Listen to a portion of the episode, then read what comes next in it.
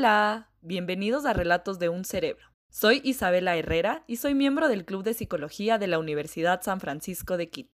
Como bien se imaginarán, aquí vamos a contarles las historias más divertidas e interesantes de nuestro órgano principal, el cerebro. Este podcast está diseñado para que miembros de la comunidad puedan escuchar tanto a expertos compartiendo temas de interés como a estudiantes de psicología, dando consejos y contando anécdotas. Si quieres ser parte de esta serie, comunícate con el Club de Psicología de la Universidad San Francisco de Quito. Ahora sí, prepara un café, ponte cómodo y escucha tu cerebro.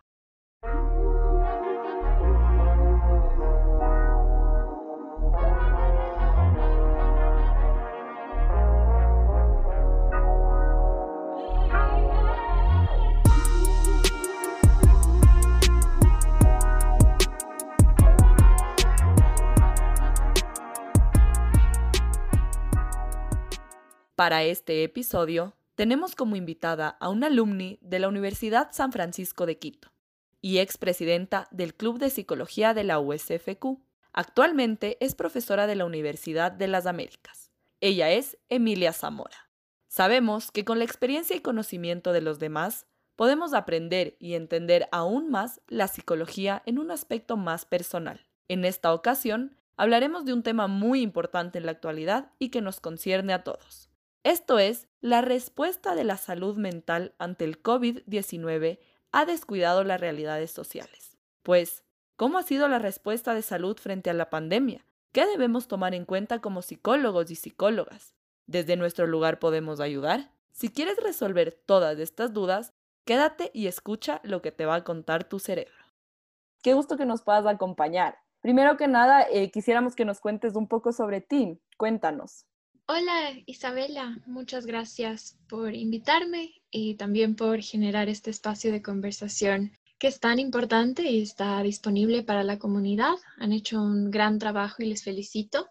Bueno, yo soy alumni USFQ, estudié psicología clínica y luego hice una maestría en salud mental de dos universidades, King's College London y la Escuela de Higiene y Medicina Tropical. Es una mirada a la salud mental desde la mirada pública.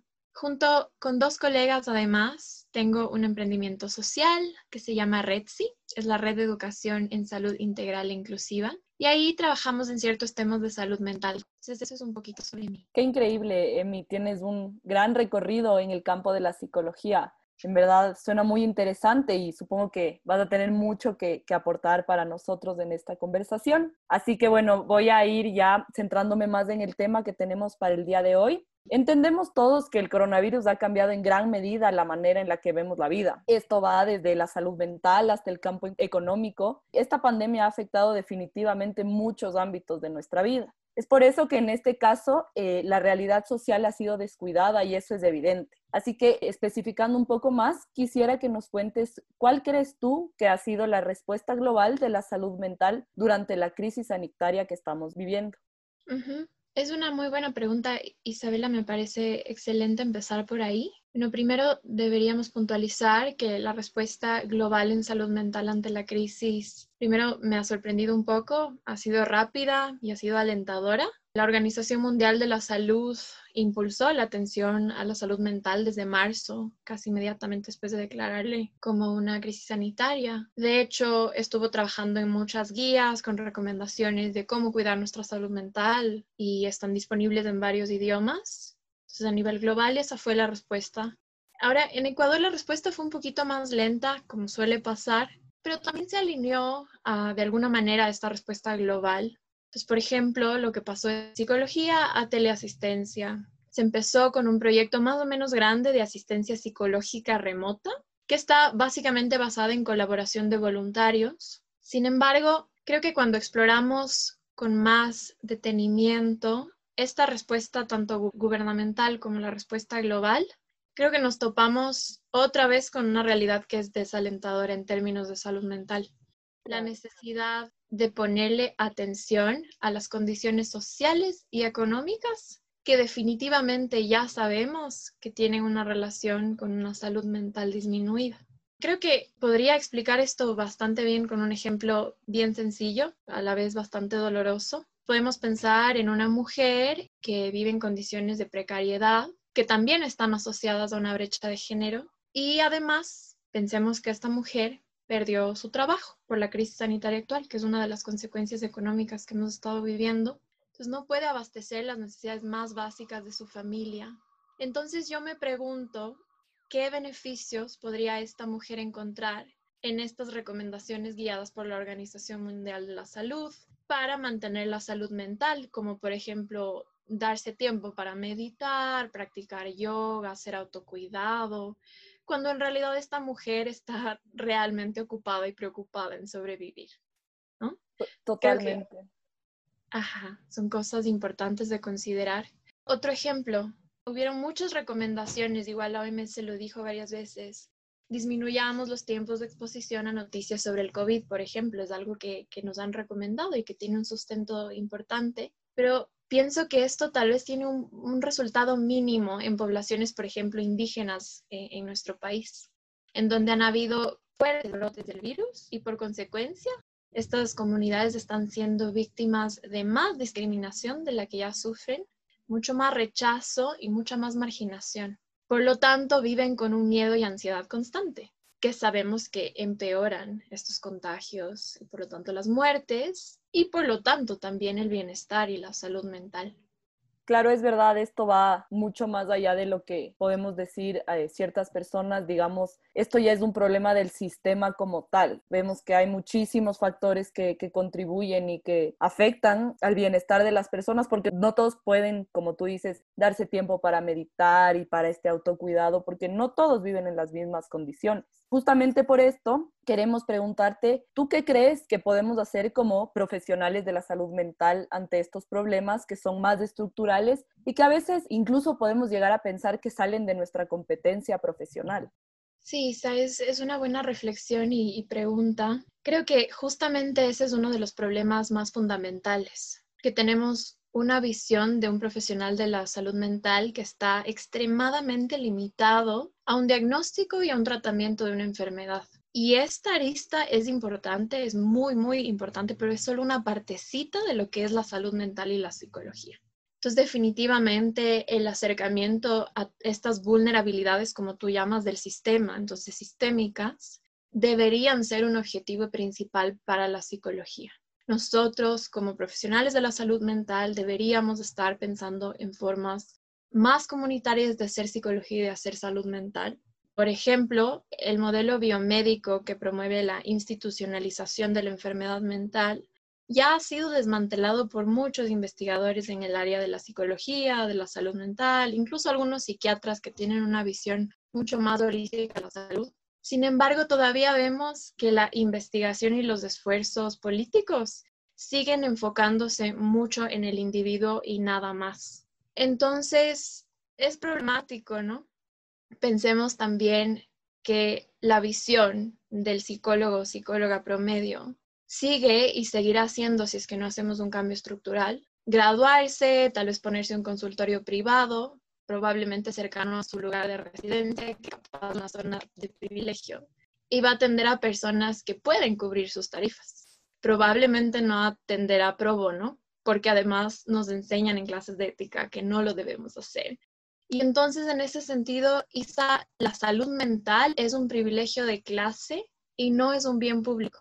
Ahora, sí hay, digamos, mejores casos y pensemos en un profesional que trabaja con un equipo interdisciplinario, sea su consultorio, y tiene un equipo, ¿no? Psiquiatra, tal vez un nutricionista, dependiendo de su enfoque, pero probablemente no cuenta con un trabajador social, tampoco tiene relación con un abogado, abogada, y que suele ser muy necesario cuando se ofrece tratamiento psicológico a poblaciones vulnerables, porque hay que tomar en cuenta las difíciles realidades sociales que viven, que no están digamos, lejanas de su problema de salud mental.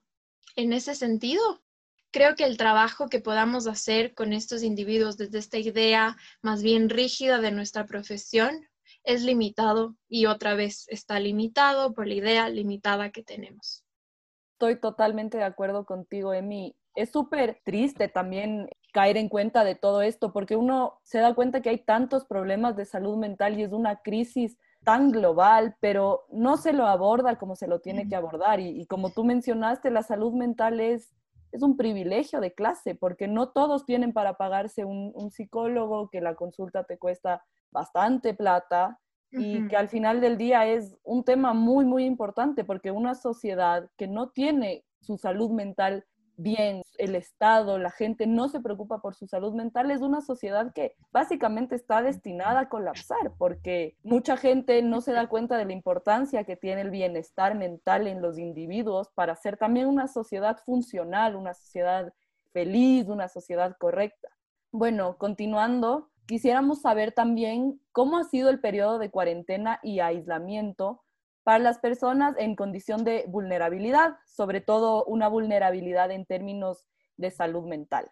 Creo que es súper buena pregunta, solo para agregar algo a lo que dices. Isa es importante. Sí, es verdad, está descuidada la salud mental y no se entiende cómo está relacionada con el bienestar y la economía. Por ejemplo, la salud mental está estrechamente relacionada con el desarrollo sostenible y no tenemos una idea clara sobre, sobre eso. Para responder tu pregunta, creo que hay que partir de la premisa de que las inequidades sociales son preexistentes a cualquier crisis sanitaria. Lo que vamos a encontrar es que estas inequidades se exacerban, porque la crisis por COVID-19 está pensada desde la salud global como una crisis humanitaria, por cómo se ha comportado.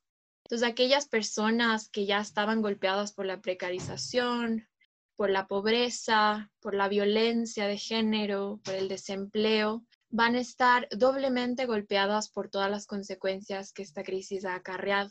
Solo para que tengas un contexto un poquito, antes del COVID, 700 millones de personas alrededor del mundo vivían en pobreza extrema. Una de cada tres mujeres había experimentado violencia a lo largo de su vida y 70 millones de personas han sido desplazadas forzosamente de sus hogares, ya sea por situaciones de conflicto armado o de crisis políticas y económicas. Y finalmente, millones de personas, sobre todo minorías étnicas, que viven en condiciones de desempleo, desventaja estructural y discriminación. Entonces, básicamente lo que podemos pensar y esperar eh, en todas estas poblaciones vulnerables es que estas desigualdades se están exacerbando y por lo tanto sus condiciones de bienestar están empeorando y su salud mental también. Claro, tienes toda la razón. En realidad es todo funciona, es, es, una dinámica. O sea, para que unas cosas estén bien, muchas otras también tienen que estar bien. Entonces, claro, con este ejemplo que estos números concretos y estas cifras tan alarmantes que nos das, nos damos cuenta que es un efecto dominó. O sea, una cosa no está funcionando bien y la otra tampoco puede funcionar bien y así y así sucesivamente. Aquí viene nuestra siguiente pregunta. ¿Tú crees que podríamos decir que entonces las poblaciones más vulnerables son también las más afectadas en salud mental? Sí, creo que eso es definitivamente congruente. Hablemos de depresión, por ejemplo. Ya sabemos que la depresión es una de las causas principales de discapacidad a nivel global, ¿no? Y ya sabemos también que la depresión está asociada con la pobreza y la desigualdad sobre todo en países de medianos ingresos como el Ecuador. Ahora se preguntarán cómo y por qué la depresión está relacionada. Y para esto les quisiera hablar de dos temas propuestos por un psicólogo comunitario. La primera idea es la hipótesis de causalidad social. ¿Qué es lo que nos dice esta idea? Básicamente propone que experimentar dificultades económicas aumenta el riesgo de enfermedad mental posterior. Y por otro lado, enfermedades mentales inhiben el logro socioeconómico y pueden llevar a las personas hacia una clase social más baja o con mayor dificultad para escapar de la pobreza. Entonces es estructural y es un ciclo. Esto significa que a salud mental pobre igual pobreza y a pobreza igual más probabilidad de tener una salud mental pobre. Y en ese sentido, creo que como psicólogas y psicólogos no nos podemos desentender de estos determinantes más sociales. Sí, totalmente es, es completamente eso. Creo que también está en nuestra responsabilidad como profesionales de la salud mental estar al tanto de lo que pasa en la comunidad y no solo en, la comunidad que nos rodea a nosotros, sino en la comunidad ya un poco más nacional, en dónde estamos, hasta, hasta qué punto queremos nosotros ayudar y a dónde queremos llegar. Es por eso que vuelvo a la pregunta, ¿cómo crees que podemos nosotros como profesionales de la salud, psicólogos clínicos, psiquiatras, trabajar sobre problemas tan estructurales y si es algo que nos compete? Creo que al final hemos visto que es tan sistémico y es tan lleno de escalones los problemas que tenemos que hasta qué punto eh, los profesionales interesados por el bienestar mental de los demás podemos ayudar, hasta qué, hasta qué punto llega nuestra capacidad. Súper buena pregunta. Isa, y entiendo que es complejo de entender y, sobre todo también de aceptar, eh, sobre todo para quienes hemos tenido un entrenamiento muy, muy clínico, que es mi caso, sobre todo inicial en el pregrado. Y probablemente sí, esto es algo común eh, en nuestra zona de conocimiento. Pensaremos que la óptica y la economía están por fuera de nuestra agencia, incluso por fuera de nuestra responsabilidad. Y yo creo que ahí es donde eh, está el principal problema.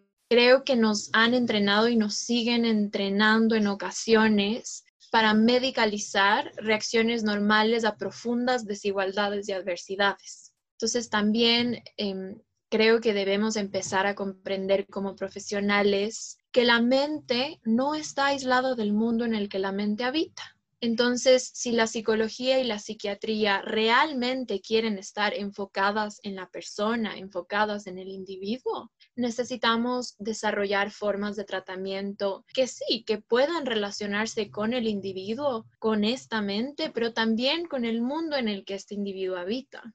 Entonces, creo que necesitamos incrementar las prácticas que reconozcan que estos ambientes pueden enfermar a las personas, entre comillas, y que apoyen los esfuerzos para cambiar esos ambientes. Entonces, un ejemplo creo que incluso bastante acertado en esta época de COVID, podemos pensar en, una, en un servicio de salud mental o una línea de ayuda telefónica, psicológica, tal vez remota, que em, ¿Tú, ¿Tú, crees que una, una, línea así conecta a las personas con otros servicios, organizaciones que trabajan con violencia doméstica? Pues la verdad es que probablemente no, y sin embargo deberían. Entonces, las respuestas de salud mental tienen que estar relacionadas con los determinantes sociales de la salud mental. Si es que no están relacionadas, están descuidando las realidades sociales que se ha comprobado científicamente una y otra vez que están asociadas con una pobre salud mental. Entonces, no deberíamos limitar nuestros esfuerzos por la salud mental a consejos relacionados con el autocuidado, la meditación y tal vez esfuerzos por generar aplicaciones móviles para manejar la ansiedad, porque de alguna manera siento que son como una curita que tapan muy superficialmente un problema que es sistémico y que es enorme. Entonces, para todos aquellos profesionales de salud mental o personas que están abogando por los derechos de las personas con salud mental o cualquier persona a la que le resonó algo de lo que hemos conversado el día de hoy, quisiera terminar tal vez como con algunos consejos. Salgan de su zona de confort, exploren mucho más los modelos de salud mental comunitaria y por favor salgan del consultorio si es que en realidad les preocupa la salud mental y el estado de los servicios de salud en nuestro país. Muchísimas gracias, Emi. Qué, qué buenos consejos, qué increíble y qué, qué acertados también. Siento que esto nos demuestra muchísimo que el, verdadero profesional de la salud mental está ahí con la gente y está fuera y está explorando y no solo se queda sentado en su consultorio esperando a que, que, le caigan los pacientes más o menos. Muchísimas gracias, ha sido un gusto enorme tenerte aquí y bueno, esto ha sido todo. Esperamos volverte a tener como invitada y que nos puedas contar muchas cosas más. Muchas gracias Isabela y al Club de Psicología de la Honor Society por la invitación otra vez. Espero que sigan fomentando estos espacios de diálogo que lo que nos permiten justamente es generar un poquito de fricción capaz con estas cosas que no se nos habla mucho y que necesitamos hablar más.